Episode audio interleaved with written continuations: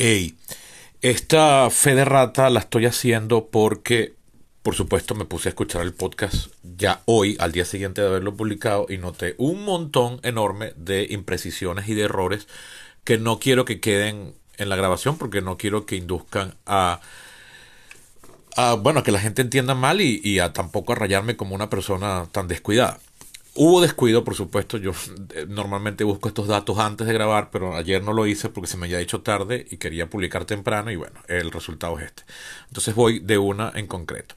En el minuto 33 eh, cometo un error cuando estoy hablando de cuando cierra el gobierno en los Estados Unidos, cuando digo que no les pagan retroactivo por haber tenido que ir a trabajar sin pagar. No, no, ellos no van a trabajar. O sea, se quedan trabajando los, los, áreas más vitales, pero cierran todos los guardaparques, un montón de cosas, de actividades menores, cierran. Pero cuando, de, cuando después el gobierno vuelve a abrir, porque vuelve a fluir el dinero, no se les paga ese tiempo que estuvieron sin trabajar, fue lo que quise decir. Y bueno, me, me, se, me se me trabó la lengua y lo dije mal.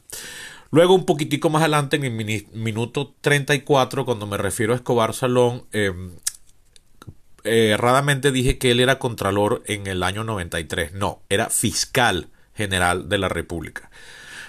Eh, y efectivamente él en el gobierno, en el primer gobierno de Pérez había sido canciller, eso lo fue hasta el 77, había tenido varios cargos, incluso había sido ministro de la Secretaría, que es el que le lleva la agenda al presidente.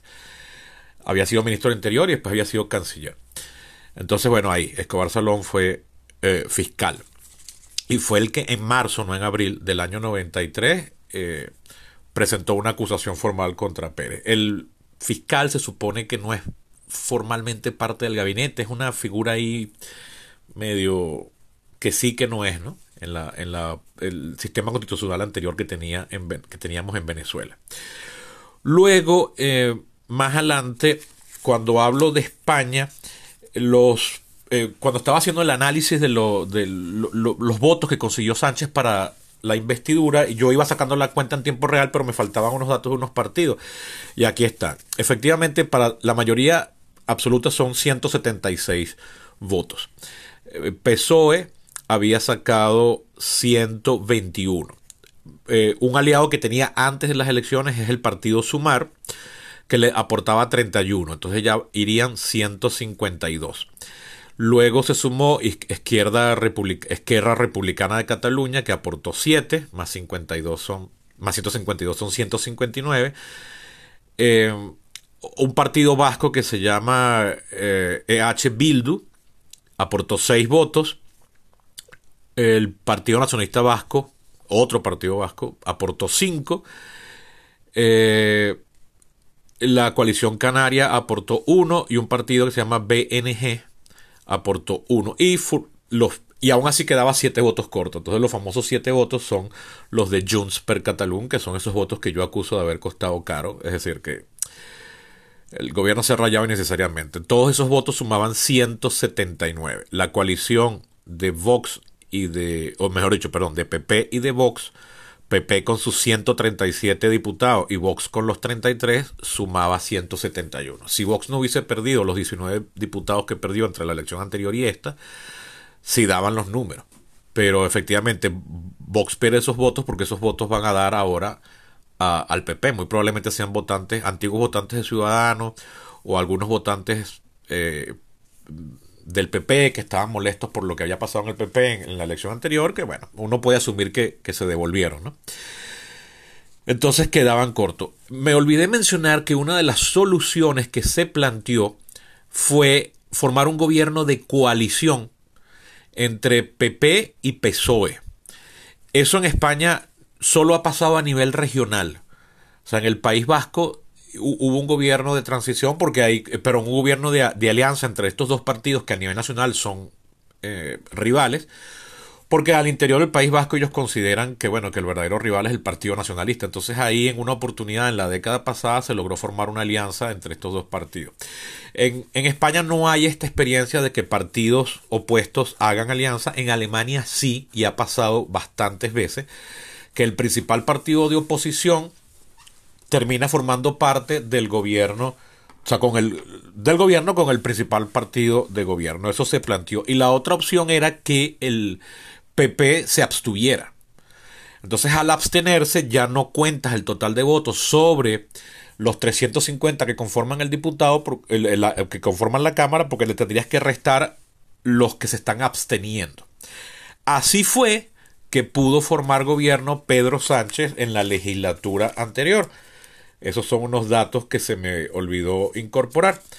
Eh, Pedro Sánchez, en, cuando forma gobierno en enero de 2020, lo hace porque se abstiene el partido Esquerra Republicana. O sea, en la primera ronda de votos tú tienes que tener mayoría absoluta, es decir, mínimo 176, pero si no se logra en una segunda vuelta, basta con una mayoría simple.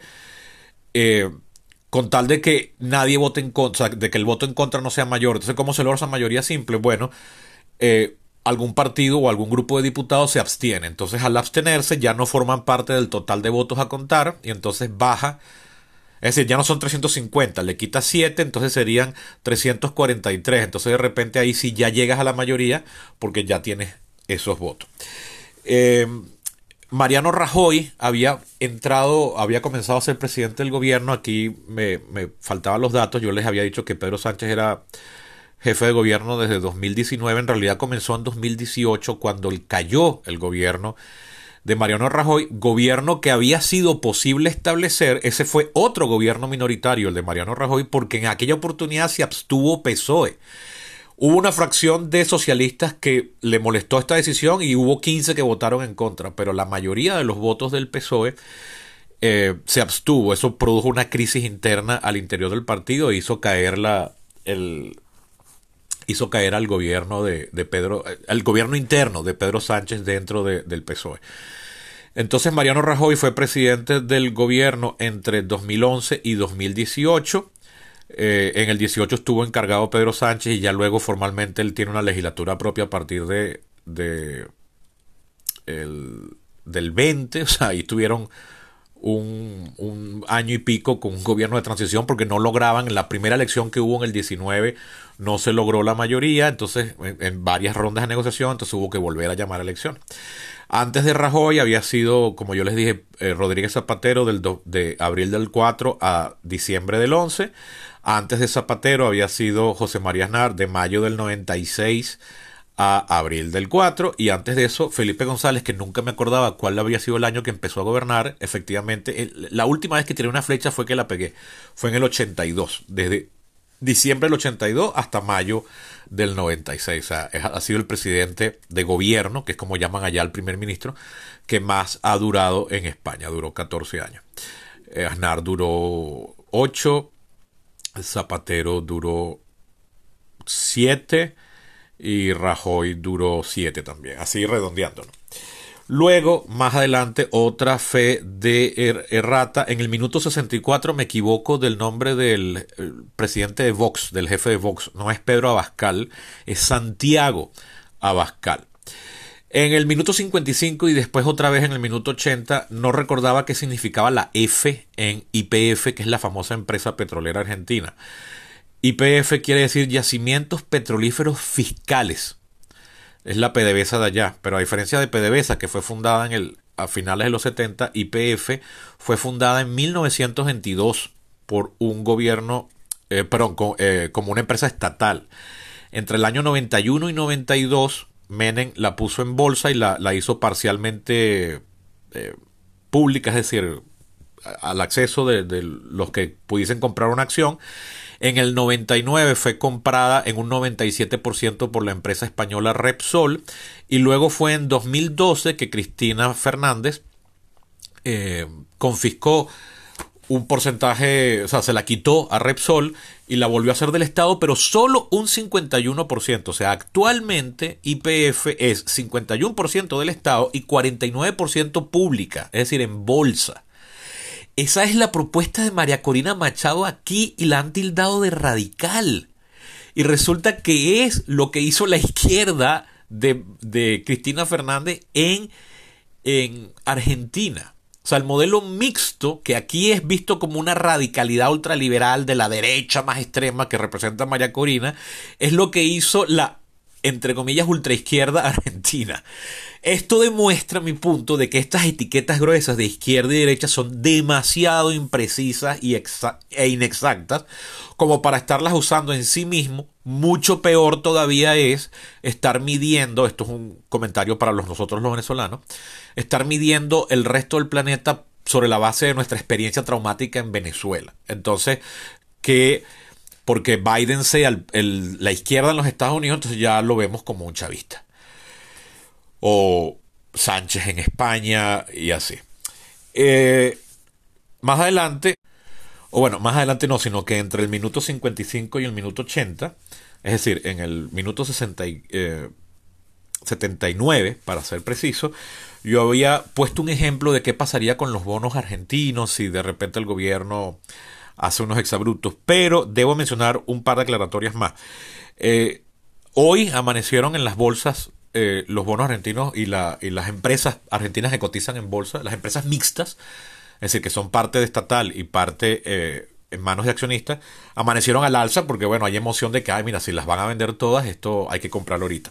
Y yo dije al principio de mi discusión sobre Argentina, en el minuto 49, sobre cómo pretende Javier Milei eliminar el Banco Central, que es su forma eh, poético, anarquista, de decir que él va a dolarizar la economía argentina. Y justamente después de grabar y publicar este capítulo anoche, resulta que vi un analista que decía que es posible que él ni siquiera dolarice, por tanto que no elimine el Banco Central, porque parece, y esto yo no lo había visto en todos los análisis y comentarios, que Milei ha dicho que esa dolarización es a un plazo de tres años.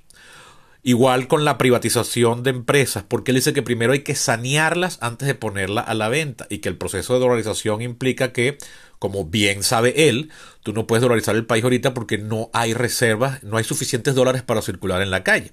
No hay reservas para eso. Entonces que él tiene que primero sanear la economía para luego finalmente rematar con una dolarización.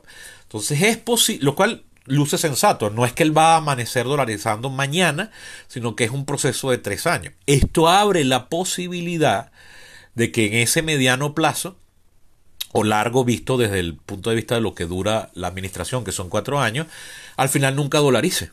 Porque bueno, si él logra estabilizar el peso, saneando la economía a través de la reducción del déficit fiscal, entonces quizás no haya necesidad de eso y por tanto no incurriría en ese exabrupto que es quitarle la soberanía monetaria argentina a través de la eliminación de la política monetaria con la dolarización. Porque como yo decía, a partir de ese minuto, del 49, pasa entonces que eh, cuando tú dolarizas, tu política monetaria pasa a ser la de los Estados Unidos, que es lo que le pasa, por ejemplo, a Ecuador. Que eso es un peligro porque entonces si Estados Unidos tiene que subir o bajar la tasa, te la estás, eh, te la estás subiendo y bajando también a ti, que no eres parte de ese país. Entonces, bueno, bien, estos son los correctivos. Me equivoqué con uno que otro nombre, ubiqué mal las fechas de inicio y de término de algunos gobiernos y me había faltado por mencionar eh, formas alternativas a la resolución del conflicto político español, que es la que ya dije de que podría haber habido una abstención por parte del PSOE para que entonces eh, Pepe pudiese gobernar o la otra era formar un gobierno de coalición entre estas dos fuerzas opositoras, que una fórmula que en Alemania se ha utilizado mucho, se utilizó aquí en Venezuela en el año entre el año 59 y el 63. Y, y o bueno, también se siguió usando en el gobierno de Leones, porque se consideraba ahí que el principal enemigo era el, estamento militar, que veníamos de una dictadura y tal. Entonces, bueno, no, no, no, no se veía que, Calde, que y que URD eran fuerzas tan opuestas como lo era eh, los que se habían beneficiado de la dictadura militar y el estamento militar mismo. Entonces, bueno, eso era la fe de ratas, me disculpan estas imprecisiones, esto es producto de no haber hecho un guion estricto como me gusta hacerlos a mí, pero que me deja exhausto y que además se oye acartonado cuando lo voy leyendo. Entonces, por esto es que había utilizado este método que entonces abre la puerta a este montón de errores. esto quedó de 15 minutos, qué bola.